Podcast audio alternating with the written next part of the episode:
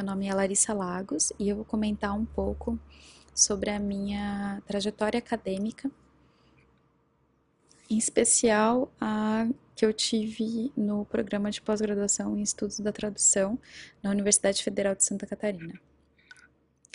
É, eu sou formada em Letras Português e Inglês pelo que antes era conhecida como a Faculdade Estadual de Filosofia, Ciências e Letras de União da Vitória, e hoje em dia é, é, faz parte do campus de União, de União da Vitória da Universidade Estadual do Paraná. É, enquanto eu era graduanda, é, eu tive uma amiga com quem a gente conversava muito sobre literatura. Embora eu fosse graduanda de letras e ela já era formada em estatística, a gente gostava muito de literatura inglesa e literatura em língua inglesa e a gente conversava bastante sobre isso e foi ela que me apresentou Samuel Beckett, foi a pessoa que começou a que me mandou alguns trechos de Esperando Godot e enfim, com quem eu conversava sobre isso.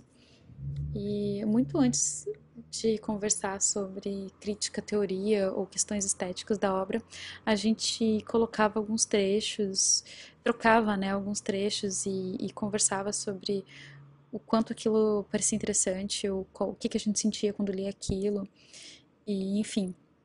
Embora eu tenha é, começado a a estudar Beckett é, durante a graduação, eu já tinha envolvimento com teatro desde meu ensino médio, com teatro amador. É, eu tentei algum tempo como atriz, mas acabei deixando um pouco de lado porque eu realmente é, fiquei muito apaixonada pela vida acadêmica e por dar aula. E, enfim, foi durante a graduação que o meu antigo orientador de iniciação científica, o professor Marcelo Bueno, é, sugeriu que a gente trabalhasse com, com análise comparativa. Foi o professor Marcelo Bueno, durante o período da minha graduação, que sugeriu é, um trabalho de iniciação científica que trabalhasse com Kafka e Beckett. Então, foi o primeiro trabalho acadêmico que eu fiz. Foi esse trabalho que era um trabalho de literatura comparativa sobre uh, o Esperando Godot e o processo. Então, é, a partir dali eu comecei a ler Beckett e não só não só ler Beckett, mas como ler teoria, né? É, e ler crítica de Beckett. Então, ali foi mais ou menos o quando a gente começou. É, eu, depois de terminar a graduação, eu fiz uma especialização, lato senso, em estudos literários e ainda em contato com esse meu antigo orientador. É, na época ele era pós, é, pós-doc da PEGET é, e ele me encorajou a procurar é, procurar fazer um mestrado e, enfim, seguir com a carreira acadêmica. É, ele também foi um professor que me introduziu questões de tradução e crítica da tradução, que na época não eram coisas que eu sabia muito, discutia muito. É, isso não, não foi discutido nem brevemente durante a minha graduação e eu acredito que eu tinha uma ideia de muito uma ideia muito senso comum do que, que era a tradução.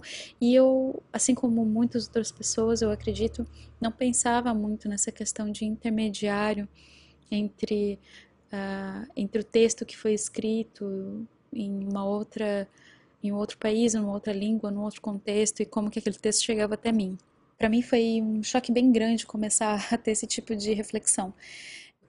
Eu entrei no mestrado com um projeto que era um projeto sobre tradução de cartas entre o Samuel Beckett e o James Joyce. Só que a minha orientadora né, é, percebeu que eu estava extremamente desconfortável em lidar com questões pessoais desses dois autores. E, e aí a minha orientadora sugeriu que, que eu fizesse a tradução dessa peça do Beckett, que para mim foi realmente uma maravilha, porque eu realmente estava me sentindo desconfortável, não estava conseguindo trabalhar direito. E quando ela sugeriu que a gente trabalhasse com a peça, é, para mim foi como se eu tivesse realmente encontrado um caminho. A minha orientadora no mestrado foi a professora Dirce Valtric do Amarante e ela também foi a minha orientadora no doutorado. É, no mestrado, é, a gente trabalhou, como eu já comentei, com a tra tradução comentada da peça é, Not I e eu, a gente também fez, é, trabalhou com algumas traduções de cartas entre o Samuel Beckett e um, e um diretor americano chamado Alan Schneider. É, para mim foi fundamental ler e trabalhar com a tradução dessas peças porque me ajudou a pensar no texto teatral realmente para ser encenado. Porque enquanto eu estava trabalhando muito com o texto, com o livro físico, eu não acabei deixando de lado essa ideia de que é, de que o texto é para ser atuado, né? Então, isso foi bem importante para minha dissertação e me ajudou a pensar bastante no meu projeto para o um, doutorado. No projeto para o doutorado, é, eu resolvi trabalhar com três peças para rádio do Samuel Beckett. É, foram peças que me impactaram bastante desde a primeira vez que eu escutei e, e eu a minha ideia de trabalhar com elas é porque elas tinham uma relação muito intensa com o som. Uh, embora eu já tivesse percebido isso com o Not I, com essas três peças, por elas serem peças para rádio, é, é, que eu realmente é, consegui pensar no Beckett é, numa uma perspectiva que até então eu não estava. Ela acabava sendo tangencial, né? Então, o meu trabalho de doutorado foi fazer a tradução comentada dessas peças e eu comecei falando sobre algumas questões de influência, é, qual, qual, foi, ou pelo menos eu sugiro um trajeto para pensar nessa influência, que vem desde a da relação do Beckett com o surrealismo é, e com James Joyce, até a relação dele com música, que foi o que de fato me fez é, me, me, impactou bastante, né? Nessas três peças, é, chamam Embers, Words and Music e Cascando, que eu traduzi por Borralho, Palavras e Música e Cascando, é, as três peças têm maior ou menor grau o, o uso de instrumentos. Então, é, com Embers, a gente tem é, o som do mar, mas em algumas, é, algumas versões dela é um som de algum outro instrumento, ou é um violino, ou é algum outro, é, algum outro som que remete a um som musical.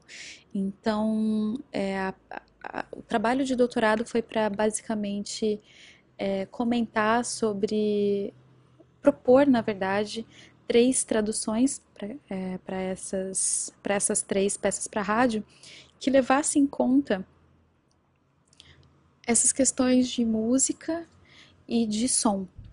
É, como elas foram peças para rádio, é, eu também trabalhei como o rádio foi essa, esse aparelho fundamental para que o Beckett é, atingisse e conseguisse criar, ele, ele, atingisse as pessoas e conseguisse ter uma, uma criação muito intensa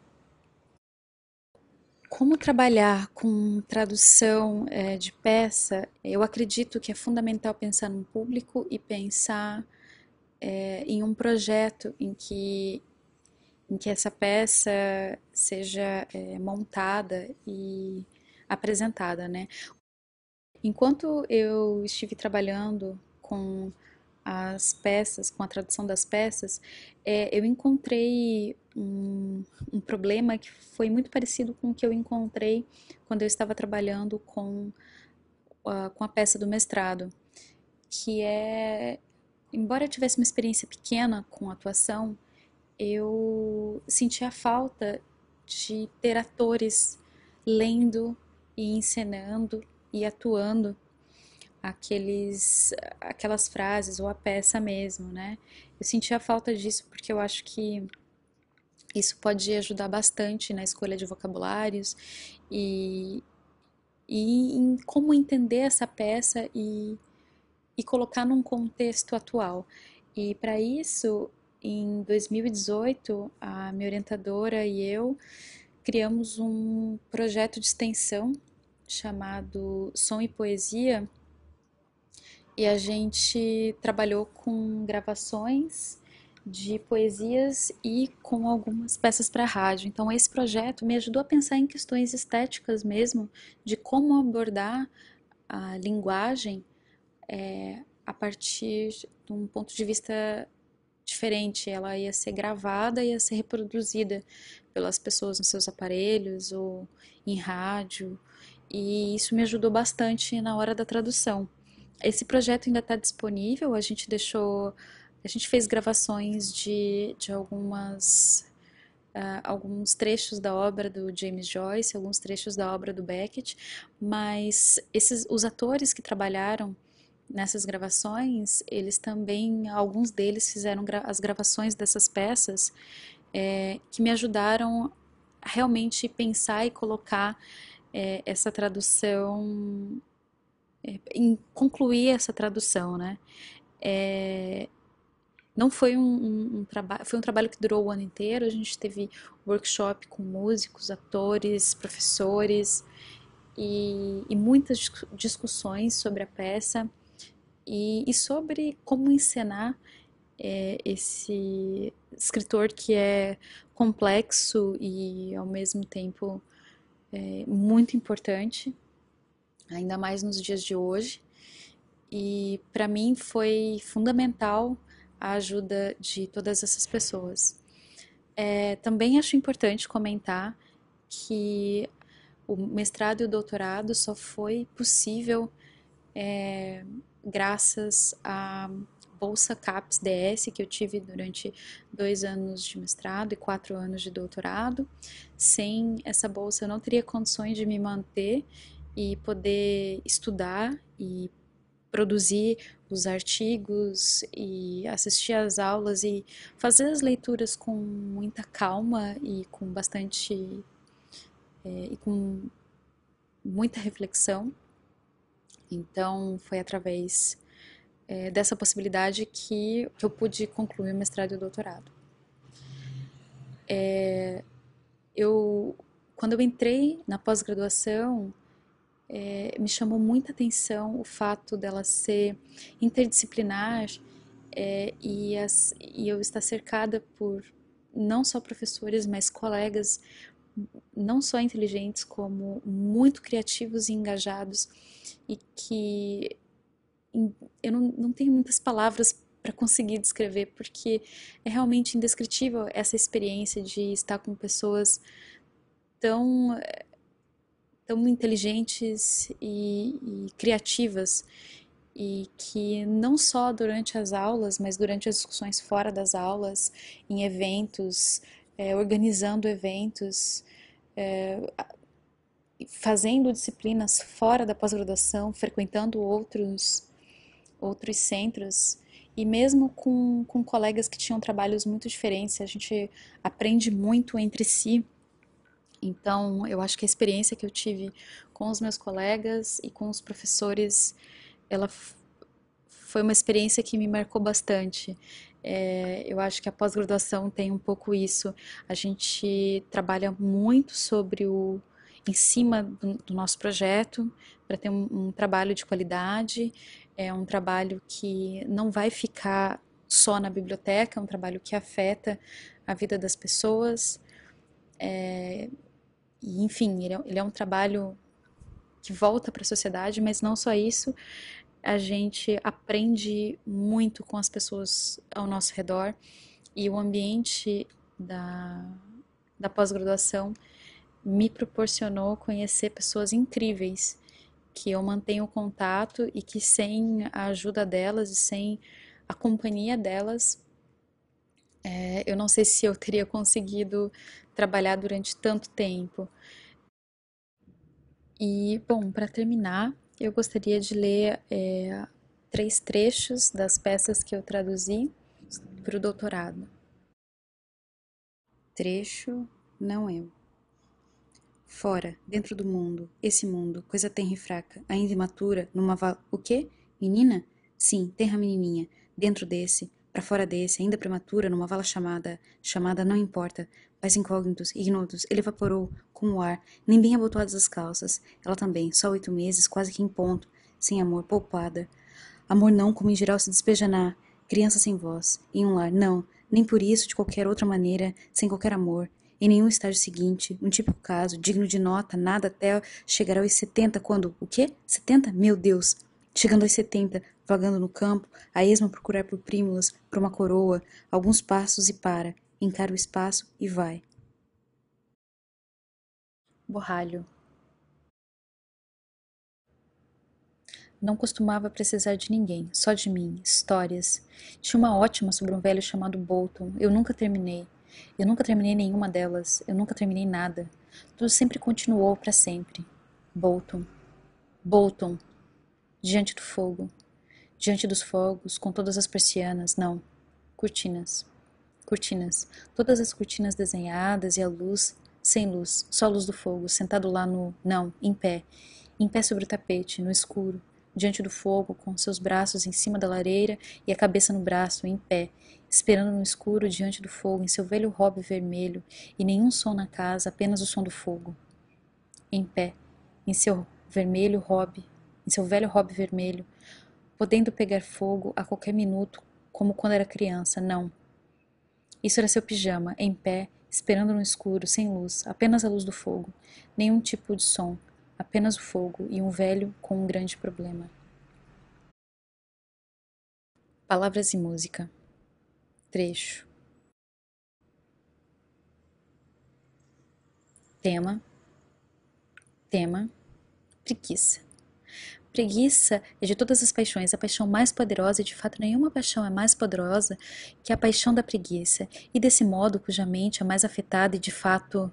Por favor, o modo cuja mente é mais afetada, de fato, nenhum modo a mente é mais afetada que nesse. Pela paixão, nós devemos entender o movimento de busca da alma ou fuga do prazer e da dor real ou imaginada, real ou imaginada, prazer ou dor real ou imaginada de todos esses movimentos. E quem pode numerar todos esses movimentos? E eles são a legião. Preguiça é o mais urgente, de fato, por nenhum movimento é a alma mais incitada que por isso, por isso, e para de nenhum movimento a alma mais incitada que por isso e ouça. Cascando. Trecho. História. Podia terminar. Você podia dormir. Não antes. Ah, as que terminei, milhares. Tudo que já fiz na minha vida, com a minha vida, dizendo para mim mesmo: termine essa. É a certa, então descanse, durma, não mais histórias, não mais palavras, e terminada, e não acerta. Não podia descansar, direto para outra, começar, terminar, dizendo a mim mesmo: termine essa, então descanse. Dessa vez, essa é a certa, essa vez, você a tem, terminada, e não a acerta. Não podia descansar, direto para outra, mas essa é diferente, vou terminar. Eu consegui. Mal nu. Eu retomo. Uma vida longa. Já. Diga o que quiser, algumas desgraças é suficiente. Cinco anos depois, dez, não sei mão nu, ele está mudado, não o suficiente, reconhecível, num galpão ainda outro, esperando pela noite, cair da noite, para sair, continuar, noutro lugar, dormir no, no outro lugar. É lento, ele levanta sua cabeça, vez ou outra, seus olhos para a janela, está escurecendo, terra escurecendo, é noite. Ele levanta, joelhos primeiro, então para cima, de pé, escorrega, mão nu. Mesmo casaco velho, direto para o mar, deixou os montes. Ele tem a escolha, tem só